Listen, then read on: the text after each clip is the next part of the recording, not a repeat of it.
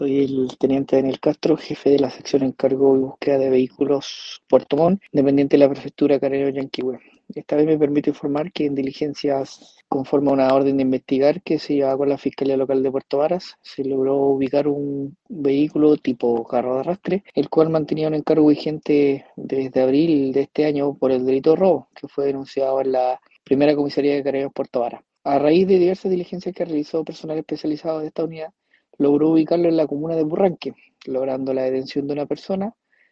chilena, adulto, sin antecedentes, eh, los cuales fueron puestos a disposición de la Fiscalía Local de Río Negro.